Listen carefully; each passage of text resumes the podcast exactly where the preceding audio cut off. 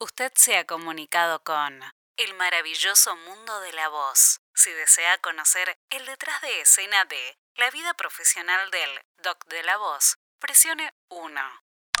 Bienvenido.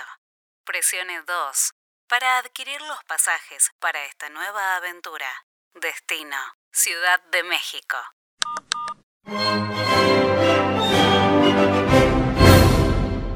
México lindo tiene todo lo que un viajero busca.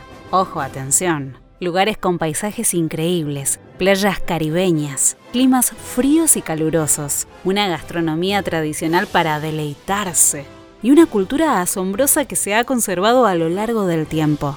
Buena música, los famosos y deliciosos tacos mexicanos. Y no paramos ahí.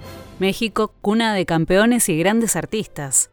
Hugo Sánchez. Hugo Sánchez es considerado el mejor futbolista mexicano en la historia. Frida Kahlo. Chespirito. Sergio Checo Pérez. Impresionante, señores. Yes, Checo. He won. Speechless, guys.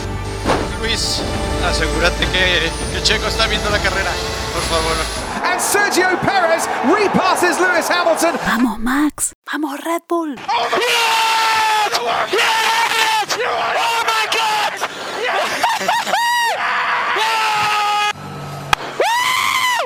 Y por supuesto, en la medicina también destacan, con personalidades como el doctor Fermín Subiaur, más conocido por todos como el Doc de la Voz.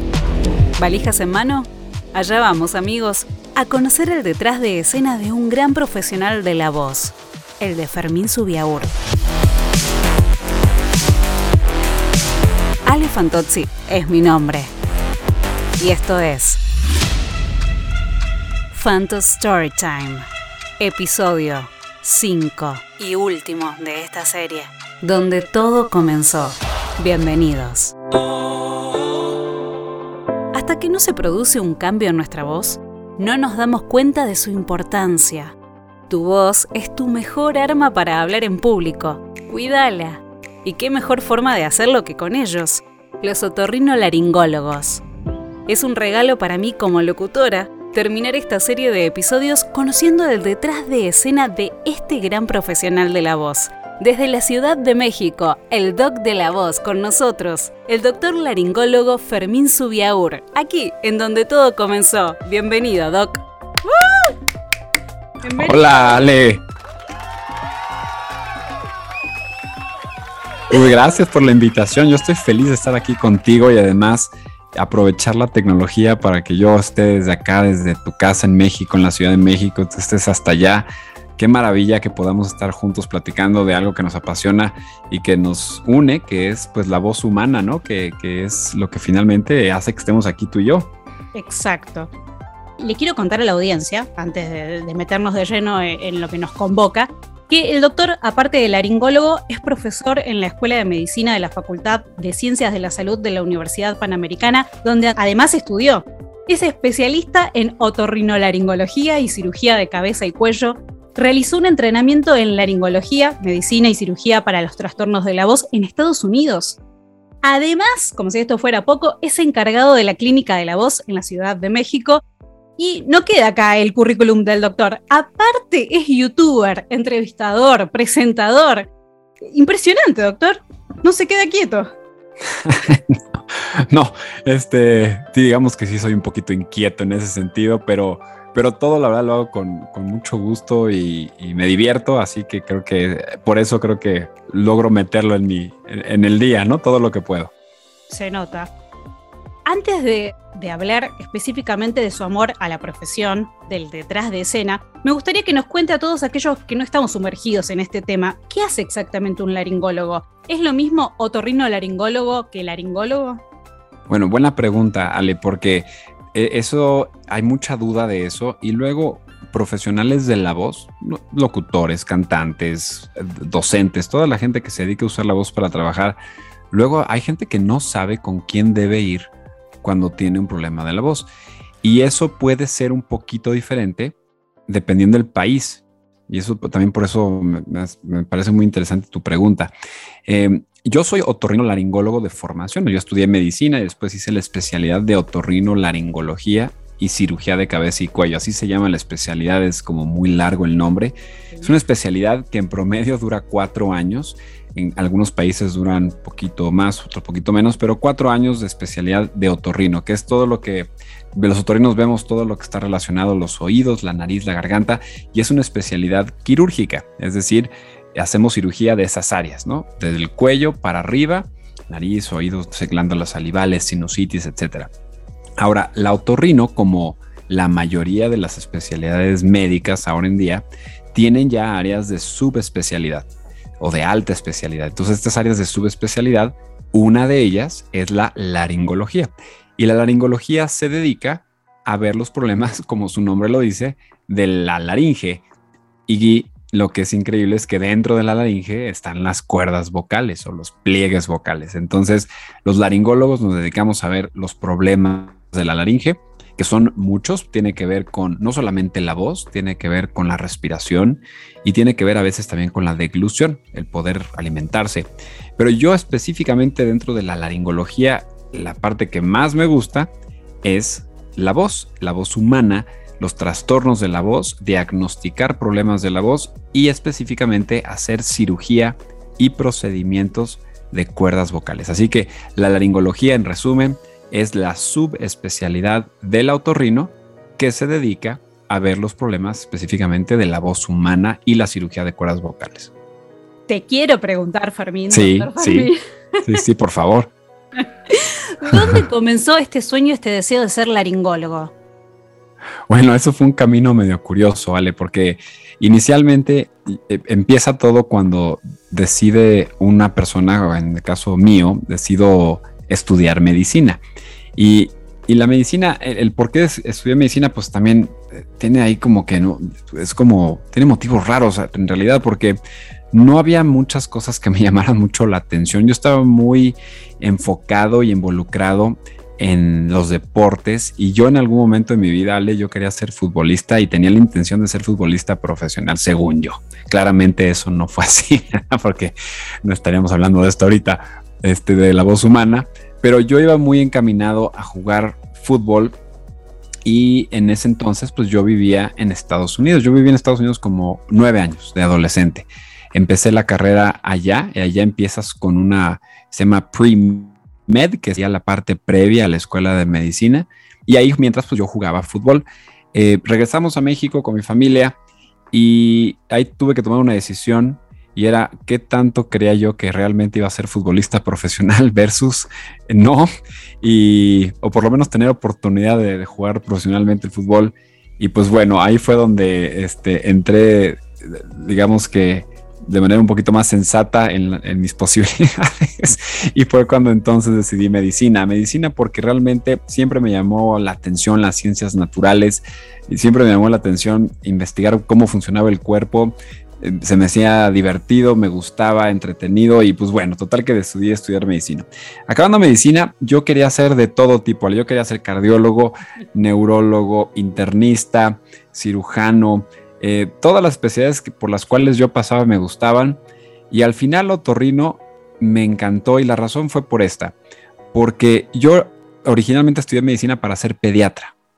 Yo quería ser pediatra, me encantan los niños, me encanta ver niños y atenderlos y platicar con ellos, eh, pero me pasó una cosa y me di cuenta que no iba a poder tener mucha paciencia, no con los niños, con los niños sí, pero con los papás. No iba a poder lidiar con la mamá y el papá diciéndome todo el día qué estaba pasando con su hijo. Y además me gustaba la cirugía, entonces yo quería una especialidad que pudiera ver pacientes en la clínica, en la consulta, ver niños, adultos, todas las edades y además operar. Y esa, ya hay algunas especialidades que combinan las dos. Una de ellas es justamente la otorrinolaringología.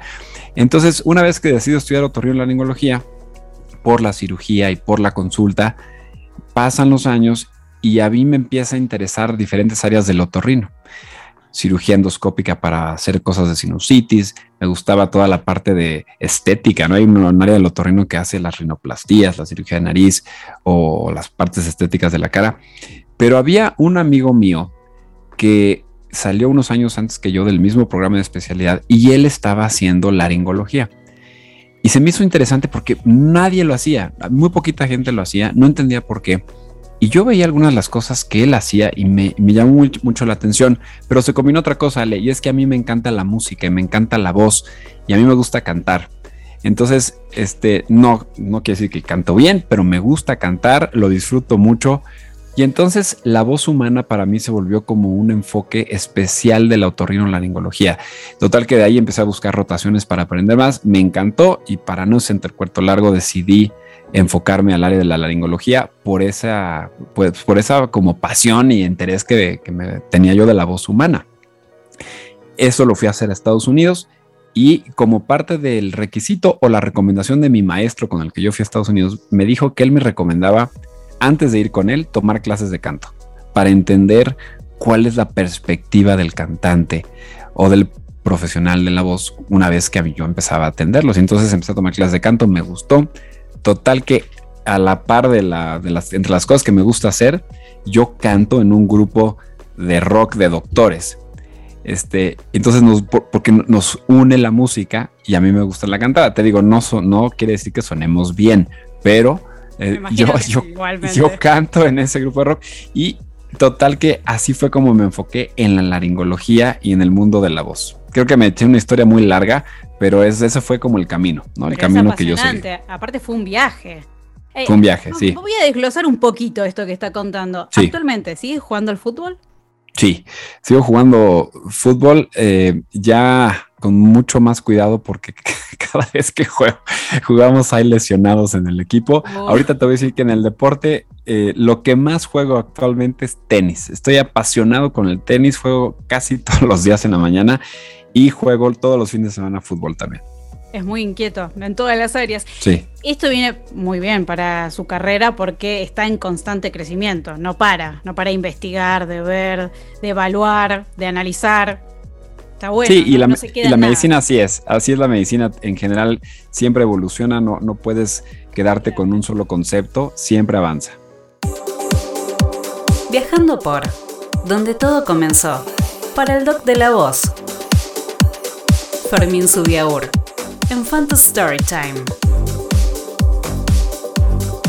¿Cómo encontraste la forma de transmitir, de simplificar conocimientos tan complejos de una manera tan sencilla, tan entendible para todo público? Aprovecho para contarle a la gente, a la audiencia de Phantom Storytime, que el doc tiene su canal de YouTube, donde revela todo acerca del mundo de la voz, pero de una manera distinta, una manera que entretiene y enseña, todo, todo en el mismo combo, llegando a todos, grandes y chicos.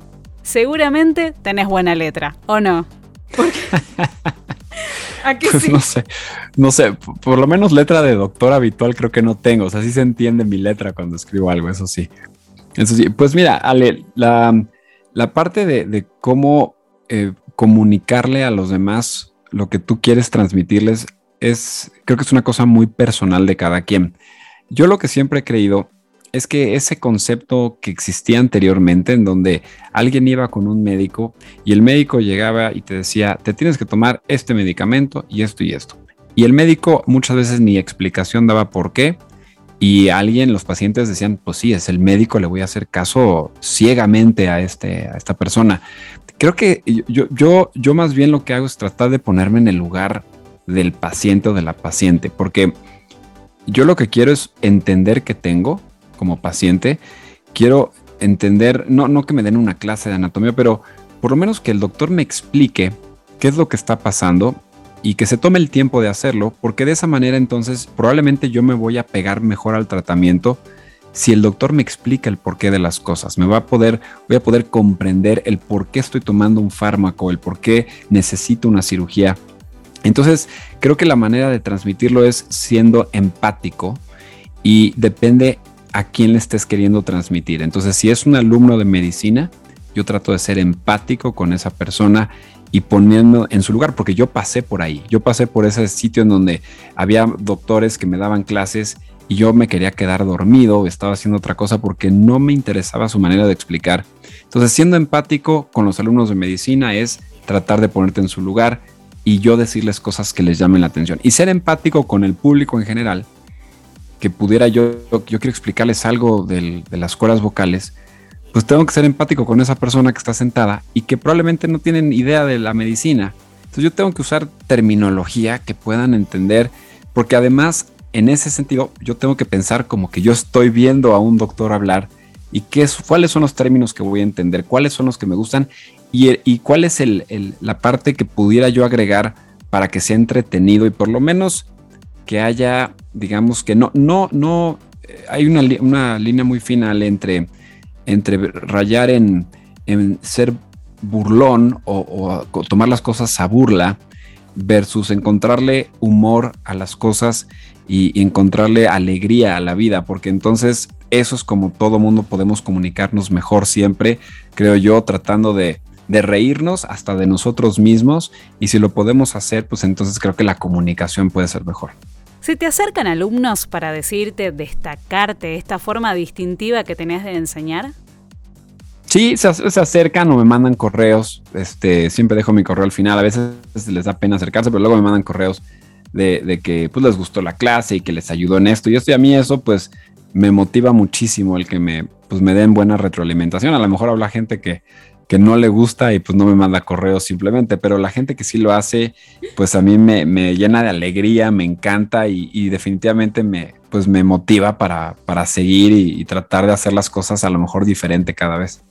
¿Cómo se te ocurrió abrir, crear un canal de YouTube? Con el poco tiempo que dispone un doctor. Bueno, bueno, ahí está, la clave está en que, que sí, sí tengo muchas actividades en el día. Eh, y, te voy a decir que, dentro de esas actividades, pues finalmente también mi familia juega un papel muy importante, ¿no? Yo tengo mi esposa, mi hija, mi hijo, y, y esas son la prioridad máxima para mí en todo. Pero ahorita, como tú lo decías, bueno, ¿de dónde encontraste el tiempo para hacer un canal? Y ahí es donde eh, llega la parte, si vemos el vaso medio lleno de la terrible situación que pasamos con la pandemia, Em, creo que todos hasta cierto punto podemos encontrar un punto positivo de todo lo que sucedió. Y para mí fue encontrar tiempo. Y ese tiempo, porque estuvimos encerrados, tú lo sabes, Ale, este, y por mucho que yo estaba en el área médica, la otorrinolaringología para muchas cosas no era el primer punto de contacto, era más bien el neumólogo, el internista, urgencias, etcétera. Entonces, estuve esencialmente encerrado en mi casa con mi familia Vivimos en un departamento no muy grande, este, en la Ciudad de México, en una zona donde son más edificios. Y pues bueno, ahí empiezas a buscar cosas que hacer. Y entre las cosas que hacíamos era, además de tratar de hacer ejercicio en la casa y todo, eh, dije, bueno, quiero aprender a hacer algo nuevo. Y entonces, como estás sentado viendo la televisión o leyendo o viendo justamente cosas en internet, te das cuenta la cantidad de mala información que hay y que esa mala información la gente la está escuchando y lo da como un hecho. Entonces, digamos que mi canal de YouTube fue mi proyecto COVID. Eso fue tal cual, fue mi proyecto en la pandemia, en el encierro. Y a mí siempre me ha gustado eh, para cuando doy pláticas en congresos o cuando me invitan a dar alguna charla, lo que sea, yo hago presentaciones y edito videos, porque enseño muchos videos de cuerdas vocales y me gusta pero quería yo aprender algo más y era cómo puedo yo editar un video de manera un poquito más profesional y cómo se inicia un canal, porque yo decía, bueno, ¿cuánta gente se dedica a YouTube? Es una cosa impresionante, pero ¿qué, tanto tienes que hacer? No me parecía tanto. Es, es un mundo increíble esto de, de YouTube. Digo, tú lo sabes bien, Ale. No es cualquier cosa empezar un canal y animarte a hacerlo, porque empecé entonces a ver videos de otros youtubers que decían cómo empezar tu canal. Primero es que tienes que animarte, tener un concepto, necesitas un nicho, necesitas algo que te apasione y un nicho en donde tú también sabes que no hay mucho contenido de eso.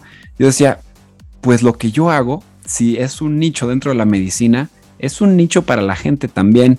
Y entonces decidí hacer el canal enfocado a la voz humana, pero 100% enfocado a su vez a explicarle al público en general cómo se dan los problemas de la voz, cómo se dan los tratamientos y si le podía yo meter a un poquito que fuera menos serio, menos académico a lo mejor, también ese era mi interés. Entonces, después de ver muchos videos y estudiar, literalmente estudiar a través de otros canales de YouTube, fue que saqué el nombre, yo hice el logo, yo edito mis propios videos, o sea, es una parte que me entretiene. Ahorita el problema es que ya empieza a haber mucho más trabajo como antes y entonces no me da tanto tiempo ahora de estarlo sacando. Y luego me dicen, ¿y por qué no contratas a alguien para que lo haga? Porque la parte que me gusta es yo hacerlo y yo editarlo. Me gusta hacer todo. Me gusta, me gusta, me entretiene, me divierte y, quiero personalizarlo. Entonces, eh, mi canal fue eso, fue un proyecto COVID. En este viaje no te puede faltar tus tacos, protector solar y subir el volumen. No tanto que tenemos un doctor en casa. Seguramente te recomendará que pongas el volumen a un nivel equilibrado, pero también te va a recomendar que escuches con mucha atención. Este es donde todo comenzó, episodio 5, el detrás de escena de un profesional. ¿Te sorprendió el crecimiento del canal? ¿La cantidad de visualizaciones, de comentarios tan satisfactorios y cálidos? Eh, pues sí, la verdad es que también te das cuenta el a dónde le, a dónde llega YouTube, ¿no? Porque no, una cosa puede ser en redes sociales, Instagram, Twitter y así, pero YouTube es una cosa creo que independiente y muy especial. Y a pesar de que yo no soy tan consistente subiendo videos como recomiendan estos expertos youtubers, ¿no? Eh, trata de subir uno o dos al mes que, dije, ah, sí lo puedo hacer y lo hice al principio y ahora no hay manera, no me da tiempo. Eh, pero sí, sí me sorprendí en, a cuánta gente le llega. Y sabes qué fue lo que más me gustó, Ale, que, que empecé a tener retroalimentación de ese canal, no solamente en la gente como comenta, pero gente que se ha acercado a mí para pedir consulta, aunque sea virtual o lo que sea, y gente que ha viajado a otros países para que yo los vea derivado del canal de YouTube. Esa es una cosa que a mí se me hace increíble, o sea, me, me, me encanta que ese, eso, ese tenga ese, ese alcance, ¿no? Sí. Fermín, vos hacías referencia al principio esto de la mala información que anda circulando. Una de esas malas informaciones es eh, esto de tomar agua fría, caliente. Muchísimos profesionales de la voz me aconsejaron en determinados momentos, hasta me prohibieron tomar agua fría, que ni se me ocurra tomar el mate caliente. ¿Por qué? Profesionales de la voz aconsejando, diciendo que el agua fría o caliente hace mal a las cuerdas vocales cuando ni siquiera las toca. Sí, Ale, te voy a decir, los mitos que hay con la voz son interminables, pero no solamente en el profesional de la voz, en el ámbito médico.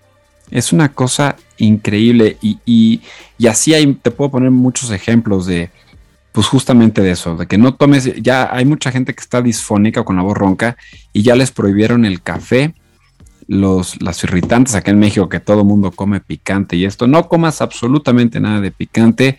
Y, vaya, si bien puede haber alteraciones asociadas de otras cosas como reflujo y cosas de estas, hay cosas que, pues no tienen razón de ser, como lo frío y lo caliente. ¿Sabes qué pasa? Que hay gente que es muy sensible a cuando tomas algo frío. Hay gente que dice, yo me quedo con la sensación de irritación después de tomar este, algo frío. Y hay gente que así es, pero hay muchas otras que no. Yo, por ejemplo, me encanta tomar todo helado, congelado y no me genera ningún problema. Pero simplemente el saber que todo lo que nosotros tragamos o deglutimos se va por un tubo diferente al de las cuerdas vocales, pues ya nada más con eso sabemos que pues, no tiene motivo de ser y uno puede tomar cosas frías o calientes y no tocan las cuerdas vocales, ¿no? Entonces, eh, todas esas tipos de cosas y por eso son muchos temas como esos que le hago énfasis especial en los videos por, porque son cosas que aparentemente parecen muy sencillas, pero que la mayoría de la gente no lo sabe. A mí me gusta mucho también ver videos y me encanta siempre buscar al profesional del área que estoy viendo y estaba viendo eh, videos de oratoria, de cómo hacer una presentación de determinada manera, de otra, cómo hablar a cierto público. Y la primera recomendación de cómo hablar en público decía, no tomes agua fría. Fue, pero espontáneo que digo, ¿de dónde sacan esta información? Es como que me, quedé asombrada hablando esto de, la mala información. Como que uno lo aprende mal y lo enseña mal. Por eso es muy importante buscar el profesional de cada área. En la descripción de tu canal de YouTube Dice, si con un video aprendes algo nuevo, bueno, aprendes algo nuevo acerca de la voz humana, esto te ayuda a cuidarla, entonces se cumplió el objetivo de este canal. En la carrera de, locución tenemos la materia de foniatría. Y obviamente nos hacen ver lo básico de las cuerdas vocales, ver cómo son, cómo funcionan. Y nunca en toda la carrera pude mirar los videos. Me daba impresión, muchísima impresión. y era como, no conoces las cuerdas vocales, es la base de tu profesión. Con tu canal pude no solo verlas, sino que ahora miro cada rato los videos. Porque me sacó ese, no sé si llamarlo misticismo, impresión con las cuerdas vocales. Lo presentas de una manera tan simple, tan sencilla y tan apasionante por descubrir este mundo de la voz que ahora soy una fanática de mirar las cuerdas vocales. Yo no, digo me volvió obsesiva, pero las miro ahora con, con otra mirada. Y esto fue gracias a tu forma de enseñar. Gracias. Porque bueno, pues ya me hiciste feliz con ese comentario, porque efectivamente, Ale, el ver cuerdas vocales, eh, si yo te contara la cantidad de comentarios que se ponen, que parece otra cosa y que qué es eso y que no sé cuánto. Em, y sí, eh, no es fácil poner, eh, inclusive hay algunos videos y algunas personas que, han subido videos en, TikTok, en, YouTube y así, y, los, y les bloquean el canal momentáneamente porque pues da la impresión que son cosas gráficas de, de otro tipo. Em, entonces, también hasta eso traté de ver la mejor manera de poder enseñar cuerdas vocales y, por eso es que si te fijas, la mayoría de las veces enseño una animación primero o un dibujo, explico qué es lo que van a ver y, digamos que también preparo para la sorpresa, porque si de un momento para otro pongo cuerdas vocales, van a, van, a salirse de ahí, ¿no? no les va a gustar verlo. Entonces, el cuerpo humano es fabuloso, es maravilloso verlo, pero para alguien que no está acostumbrado también hay que entender, es lo que te decía, que tener empatía con esa persona, no puedes pretender que inmediatamente asimilen una cosa así tan rápida, ¿no? De ahí Lucy. Lucy la laringe, exactamente, sí. es genial. Es correcto. Es genial, le recomiendo a toda la audiencia de Phantom Storytime que vayan al canal del doctor Doc de la Voz, porque no solo van a aprender, se van a divertir. De hecho, eh, cuando hablaba de esto de, de dónde pasan los líquidos, que no es por el conducto de las cuerdas vocales, insertás videos, imágenes de películas re graciosas. Me descostillé de la risa, con, no me acuerdo qué película era, pero que se estaba ahogando, sea referencia, si llegan a pasar líquido por las cuerdas vocales, nos vamos a ahogar. todos esos pequeños eh, extractos de películas hacen a que también uno asimile esa información y le quede y pueda entender. Es, eh, realmente es muy educativo. Y con esa chispa de creatividad, gracioso, de hecho, estaba viendo un video donde entrevista a una cantante profesional.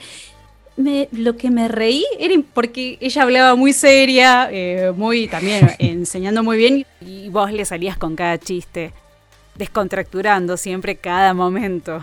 Me, reí, se lo recomendé a medio mundo ese video porque realmente tiene esta faceta de, de entrevistador y presentador que no la tiene cualquiera pero hace muy bien el rol de conductor, de presentador, de entrevistador.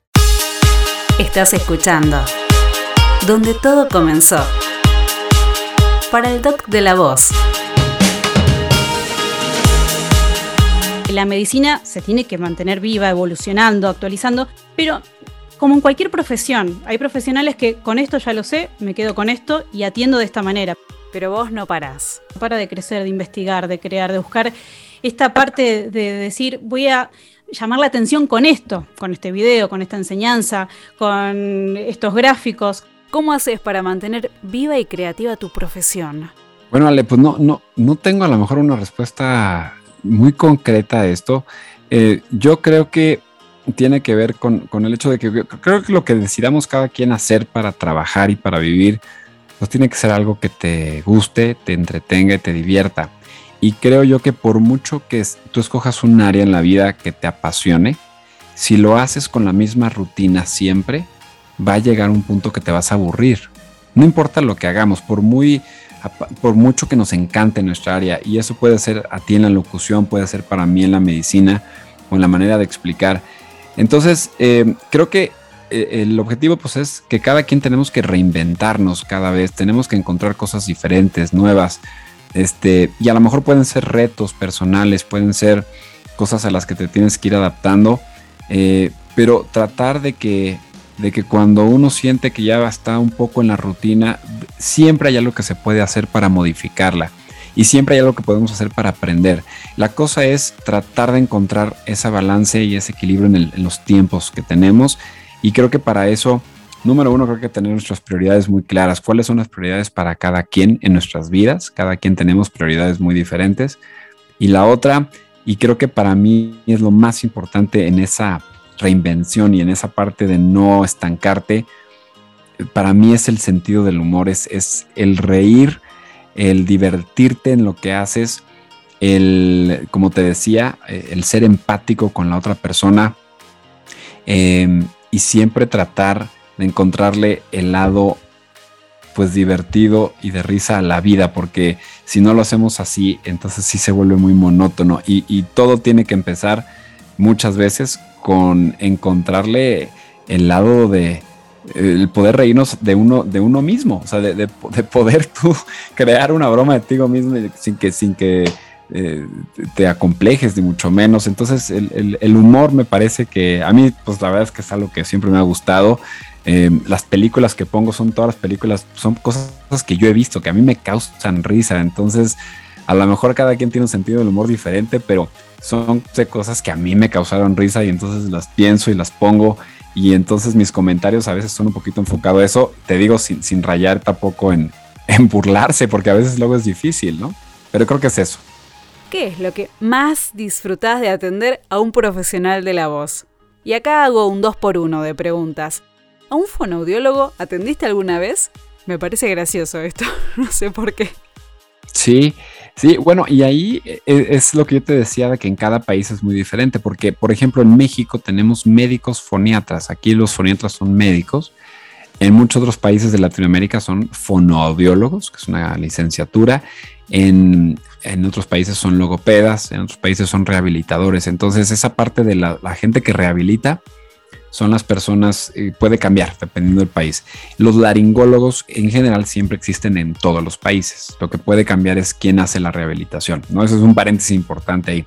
Em, y sí, sí he atendido, he atendido fonoaudiólogos, em, porque hay algunos fonoaudiólogos que he atendido que son sumamente platicadoras, muy platicadoras. Entonces les gusta y saben lo que está sucediendo, pero me dicen, oye, me estoy preocupando porque yo sé que estoy, estoy forzando, a veces no lo puedo controlar tanto y eso que yo sé las técnicas. Entonces van más como para revisión, para ver si no hay ningún problema, no les da de repente susto sentir que su voz se puede estar quedando disfónica. Generalmente esto pasa con los profesionales de la voz. Van como para eh, ver que esté todo bien, no se dejan estar, no, no llegan a la ronquera para decir no voy a ir a atender no así con los trabajadores de la voz, que pueden ser docentes, abogados. Exacto. Que sí, lamentablemente se dejan estar y ya cuando está el hito de voz, doctor, ayuda. Ya llegan, sí. Y, yo lo que disfruto de ver a los profesionales de la voz, pues es justamente el que eh, el que se sale totalmente de la norma, ¿no? De la norma de la consulta que yo aprendí como torreón laringólogo, porque aquí es una parte científica, que es la parte que yo estoy viendo, y, pero también es una parte artística. Y no nada más me refiero a los cantantes. La parte artística puede ser en locución, en, ser orador. O sea, hay una, una combinación de la parte eh, médica, científica, eh, pedagógica y artística. Y esto es, lo que creo que a mí me, gusta y lo disfruto. Em, y, e intento, como te decía, pues ponerme en el lugar del profesional porque llegan muy angustiados y si yo puedo de alguna manera transmitirles tranquilidad o por lo menos explicarles bien lo que está pasando, em, entonces eso a mí me motiva a, seguir viéndolos y por eso es que me gusta, ¿no? Porque es un mundo, un mundo, la voz humana me apasiona, pero, pero las personas que usan su instrumento para trabajar y para vivir, se me hace increíble porque ese es el, ¿qué, más maravilloso que poder usar tu instrumento integrado en tu cuello, que son tus cuerdas vocales, para vivir, para trabajar, para ganar dinero. ¿no? Eso, a mí se me hace algo increíble y ojalá más gente pudiera aprovechar su instrumento para hacerlo. Sí, y cuidarlo. Pasó el Día Mundial de la Voz, 16 de abril. ¿Qué mensaje nos daría para todos aquellos que no son conscientes del cuidado de la voz? Como vos decías al principio, no saben que si les duele la garganta, por ejemplo, si tienen picazón constante, sequedad, tienen que ir a un otorrino laringólogo a atenderse.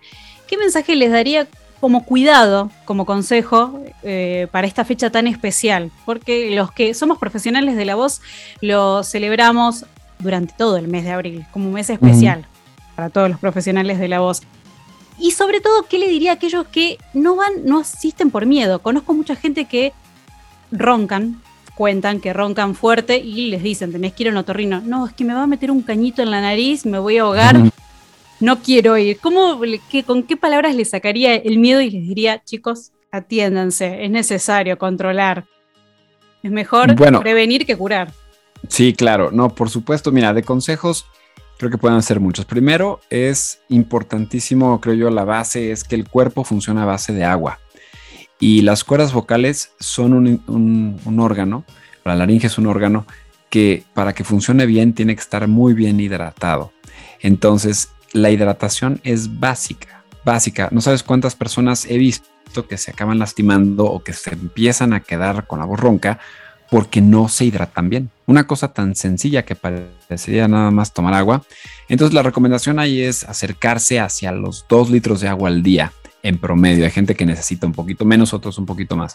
Pero hidratación es importantísima. Segundo, tratar de entender y comprender los mitos que hay. Porque si uno elimina de su vida los mitos sobre los problemas de la voz, se van a relajar muchísimo y van a poder vivir una vida más normal sin estarse preocupando de no voy a tomar frío, no voy a salir después de bañarme, no voy a tomar picante, no voy a comer esto, no voy a hacer. Empieza a ser una una vida muy limitante porque hay miedo y pavor. Entonces, conocer eh, los mitos. Y otra es, si ustedes se dedican a usar la voz de manera profesional, me parece importantísimo que algún día conozcan su instrumento.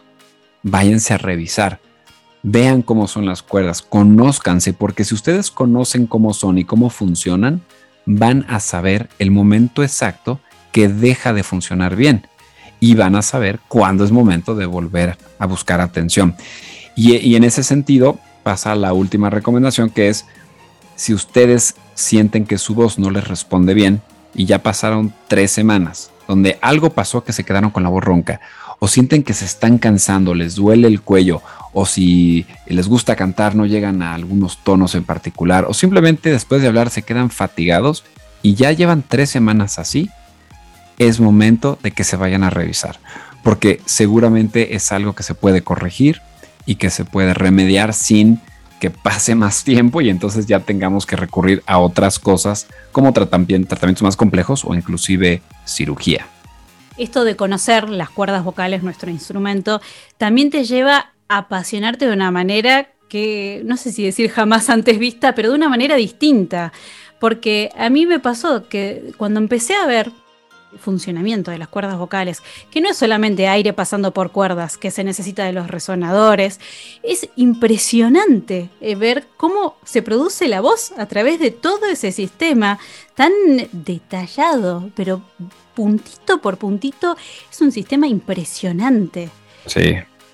Es sí, es, es, el cuerpo humano, Ale, en general, es una cosa impresionante. Yo, mira, yo me enfoco más a esta área, pero cuando veo a mis amigos de la carrera, que son oftalmólogos o ginecólogos, pediatras, y ver todas las áreas, todo lo que hay, es increíble que el cuerpo, y además que además seguimos tratando de comprender el cuerpo, porque cada vez que, se sigue haciendo investigación dices, ah, es que se acaba de descubrir esto nuevo, y el cuerpo no lo acabamos de dominar al 100% porque es una máquina excepcional, es una máquina increíble.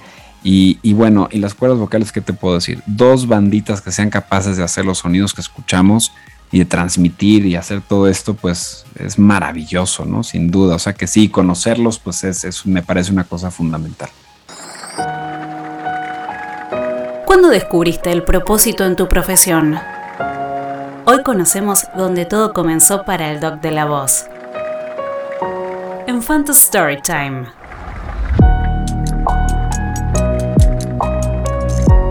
Como impulsador de sueños. ¿Y a qué me refiero? Porque lo veo, que vos mismo lo predicas con el ejemplo. Ya recibido cantidad de títulos, especialidades, eh, canal de YouTube. Aún así estás perseverando por tu deseo de ser cantante, este sueño, este anhelo que tenés de antes de decidir ser otorrinolaringólogo. Estás liderando una banda, aprendiendo batería. ¿Qué mensaje le darías a la audiencia para luchar por lo que anhelan? No importando lo que ya alcanzaron, en este caso títulos, profesión, carrera, ya trayectoria impresionante, sino siempre buscando más, como para decir, chicos, no se queden con ese deseo de, hace tanto tiempo guardado, enterrado, no. Es momento de hacerlo. sí, yo creo que ahí es que definitivamente la...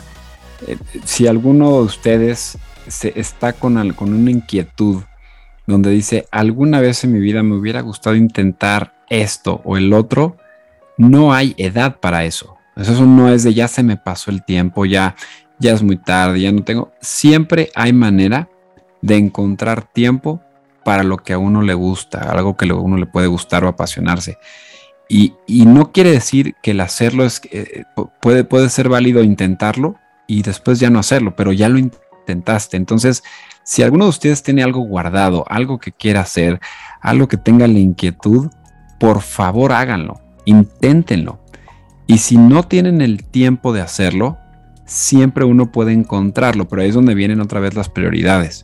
Uno no puede descuidar el trabajo, no podemos hacer cosas así, pero siempre hay manera de hacerlo. A lo mejor vamos a tener que sacrificar, híjole, yo veía todas las noches una serie de esto, a lo mejor vamos a tener que sacrificar un poquito. Este, yo te voy a platicar otra cosa, por ejemplo, hay una cosa que tengo ahí eh, que a mí me encanta la música y a mí me encanta ver a gente bailar bien. es una cosa que eh, el, baile se me hace también una cosa espectacular. Y le digo siempre a mi esposa, ¿cómo me dan ganas de que la siguiente boda que vayamos, que podamos realmente hacer, por lo menos saber más de los cuatro pasos que sabemos, pero bailar bien, salsa, tango, todo lo que se pueda. Entonces, vamos a tener que buscar juntos, es un proyecto que hacemos juntos, buscar la manera de ir haciendo o, aprender a bailar o por lo menos intentarlo. ¿Qué tenemos que hacer? Vamos a tener que sacrificar algo dentro de nuestro día para hacerlo. Si eso implica ya no ver una serie en la noche, a lo mejor ya no ver una película, pero a lo mejor meter un día por ahí y hacerlo poco a poquito, pero intentarlo. Entonces, siempre encuentren el tiempo de hacerlo porque, y esto es algo que nos lo dicen los, todos nuestros seres queridos de la tercera edad, ¿no? Ale? Todo mundo que dice siempre, el tiempo se pasa volando. Este, disfruta el momento, disfruta esto, disfruta el otro. Es algo que todo mundo lo dice y sí es cierto. Digo, ¿cómo se pasa el tiempo? Uno se siente que está con la misma edad de siempre, pero, pero no es así. El tiempo se pasa volando. Entonces, este, no hay que dejar de hacer las cosas que nos gustan porque efectivamente el tiempo vuela, ¿no? Entonces, eh, no, no, hay que quedarnos con esa, con esa inquietud, creo yo. Y si bien eh, hay momentos que vamos a tener que sacrificar algunas cuestiones, la recompensa no tiene precio. Así la satisfacción de lograr eso que deseábamos, que soñábamos, no tiene precio. ¿Te divertiste y aprendiste tanto como yo con el doc de la voz? ¿Querés más contenido de Fermín Subiaur? Seguilo en las redes sociales dónde te puede encontrar la gente si te buscan las redes sociales, dónde puede ver tu canal, tu clínica, dónde te pueden encontrar. Bueno, pues está casi todo con, con esto de Doc de la Voz. En Instagram estoy como Doc de la Voz, el canal de YouTube Doc de la Voz. Ahí vienen los datos también del consultorio y todo. El, la clínica tiene una página que es www.clinicadelavoz.com. En Facebook está la clínica igual, Clínica de la Voz. Y, pues bueno, ahí vienen todos los contactos y me pueden escribir o hacer preguntas. Te digo que, a mí me encanta pues tratar de mantenerme lo más que puedo al corriente de todos los correos y los mensajes. Eh, pero bueno, ahí siempre estoy subiendo cosas de, relacionadas a la voz, a la voz humana y, de cosas que luego a mí me gustan hacer y así. Entonces ahí, ahí podemos interactuar afortunadamente desde cualquier país, ¿no? Sí, así es. Y soy testigo fiel de esto. Eh, te conocí a través de YouTube. Me impresionó la calidad de tus videos, de tu forma de enseñar. Estoy muy, pero muy agradecida. No solo porque hayas, eh, me hayas concedido la entrevista, sino por las enseñanzas que nos das. Antes de la entrevista te comentaba que yo siento que los otorrinos, los fonoaudiólogos, son como los padres de los profesionales de la voz, son como los padres en este caso de los locutores, porque nos están constantemente cuidando, ayudando, ayudando a prevenir, nos enseñan y realmente es gratificante para un locutor, en este caso, sentirse cuidado de esa manera, con esta clase de enseñanza. Eh, la voz para un locutor es lo más sagrado que tenemos, porque es nuestra principal herramienta de trabajo, y saber que hay un profesional que nos está ayudando, nos está acompañando, nos está cuidando, no tiene precio. Así que en representación de todos los locutores y los profesionales de la voz, gracias por elegir esta carrera, por seguir el llamado y cuidarnos, ayudarnos, seguir eh, educándose, investigando por el bien de nuestra voz. Es valiosísimo el trabajo que hace, así que muchísimas gracias. No, Ale, al contrario, te voy a decir una cosa, los médicos eh, más bien nos debemos y, somos los agradecidos con los pacientes, porque sin los pacientes no aprendemos, no, no entendemos que en qué tenemos que mejorar. Entonces todo lo que vamos avanzando y lo que podemos ir aprendiendo o, o creciendo como profesionales nosotros es gracias a los pacientes, gracias en mi caso a los locutores, a los cantantes, así que es, una, es un agradecimiento mutuo, digámoslo así, porque, porque el agradecido en, esta, en este tipo de casos pues, más bien soy yo y somos los médicos, ¿no? Muchísimas gracias por estar presente en Phantom Storytime. Gracias, doctor Fermín Subiaur. Un placer, un honor haberte tenido en este último episodio. Ale, gracias a ti, yo feliz de estar aquí. Muchas gracias por invitarme, por escribirme y qué bueno que lo pudimos hacer. Este, muchos saludos hasta allá y espero que algún día en algún punto de la vida vamos a coincidir seguramente, ya será o porque yo estoy en un congreso por allá, tú vienes por acá y algún día vamos a coincidir y nos vamos a poder saludar. Me encantaría conocer México. Como locutora, me encanta la música, la sonoridad que hay en los acentos. Y tengo una lista de acentos preferidos. Entre los primeros está el acento mexicano. Es tan dulce, tan, tan linda la melodía. así que estoy muy contenta de tener a un mexicano en mi programa. Oye, Ale, y eso que no dije muchas frases, muchos mexicanismos, ¿eh? porque somos especialistas en decir cosas que nadie entiende, como el chavo del 8 y esas cosas. Entonces, hoy me controlé, digámoslo así. El chavo del 8, cada vez que lo miro, soy fanática, cada vez que lo miro voy y busco en internet a ver qué significa, a ver qué significa, y después ya lo usamos en casa y nos matamos de la risa. ¡Papá! ¡Ya llegó el tinaco desparramado! Kiobas. Quiero ver ¿Qué es eso de Kiobas? Es un saludo. Salude usted de mano al señor profesor. ¿De mano? Sí, señorita. Kiobas, mano. En serio que me encanta, me encanta la melodía que transmiten. Y, y, de por sí el mexicano tiene algo muy, muy alegre en su personalidad y vos lo reflejás y representás muy bien. Así que encantada de tener un mexicano en donde todo comenzó. Pues un abrazo, Ale, hasta allá. Yo feliz de estar aquí. Y abrazos, saludos hasta allá. Y, y pues como siempre digo al final de mis videos, disfruten su voz, úsenla y cuídenla, porque esas son las tres cosas más importantes para la voz humana. Doc, gracias por, a través de su talento, servicio y amor, nos ayuda, nos cuida y mejora nuestra salud vocal. Sí que va más allá de lo estudiado. Gracias. Gracias por darlo todo con cada paciente, alumno y con nuestra audiencia. Gracias. Y vos que me acompañaste durante estos cinco episodios, gracias, gracias por estar del otro lado. Aquí finaliza esta serie de cinco episodios cinco capítulos, donde conocimos el detrás de escena de diferentes profesionales, diferentes en sus estudios, pero unidos más que nunca con el sentir, con la pasión, con el propósito. Y ese propósito no es otro más que servir a través del amor por lo que hacen y para quienes lo hacen. Espero que a lo largo de esta temporada número 2 de Phantom Storytime puedas descubrir tu propósito y así como ya escuchaste en boca de El Doc de la Voz, la fono Marce Balmaceda, la traductora audiovisual Delfina Cenese, nuestra locutora profesional Patricia Luciano, nuestra amiga asesora de moda Ayelen Cautiño, puedas cumplir como ellos tu destino en esta vida. Puedas amarlo, disfrutarlo, y no solo eso, sino que darlo, sembrar. Sembrar. Arrojar y esparcir semillas en la tierra que está preparada para tal fin o hacer algo que dará fruto. La siembra es multiplicación. Si el talento que tenés no lo sembras en otros, se estanca, muere ahí. En cambio, si vas plantando tu semillita en la vida de los demás, se va a multiplicar de maneras inimaginables. Le hace bien a otros, pero también vos te sentís doblemente feliz y agradecido. Sueño, deseo, Anhelo que me escribas contándome. Fanto, hoy es donde todo comenzó para mi profesión. Hoy decido aceptar el llamado, el llamado de servir a otros a través de lo que amo hacer. Gracias otra vez por ser parte de esta serie con una sola finalidad, motivarte. Motivarte a comenzar, a decidir, a sentir que hoy es donde todo comienza. Sí, mejor es dar que recibir, pero la promesa también dice que el que da, recibe. Den a otros y Dios les dará a ustedes. Les dará en su bolsa una medida buena, apretada, sacudida y repleta. Con la misma medida con que ustedes den a otros, Dios les devolverá a ustedes. Lucas 6:38.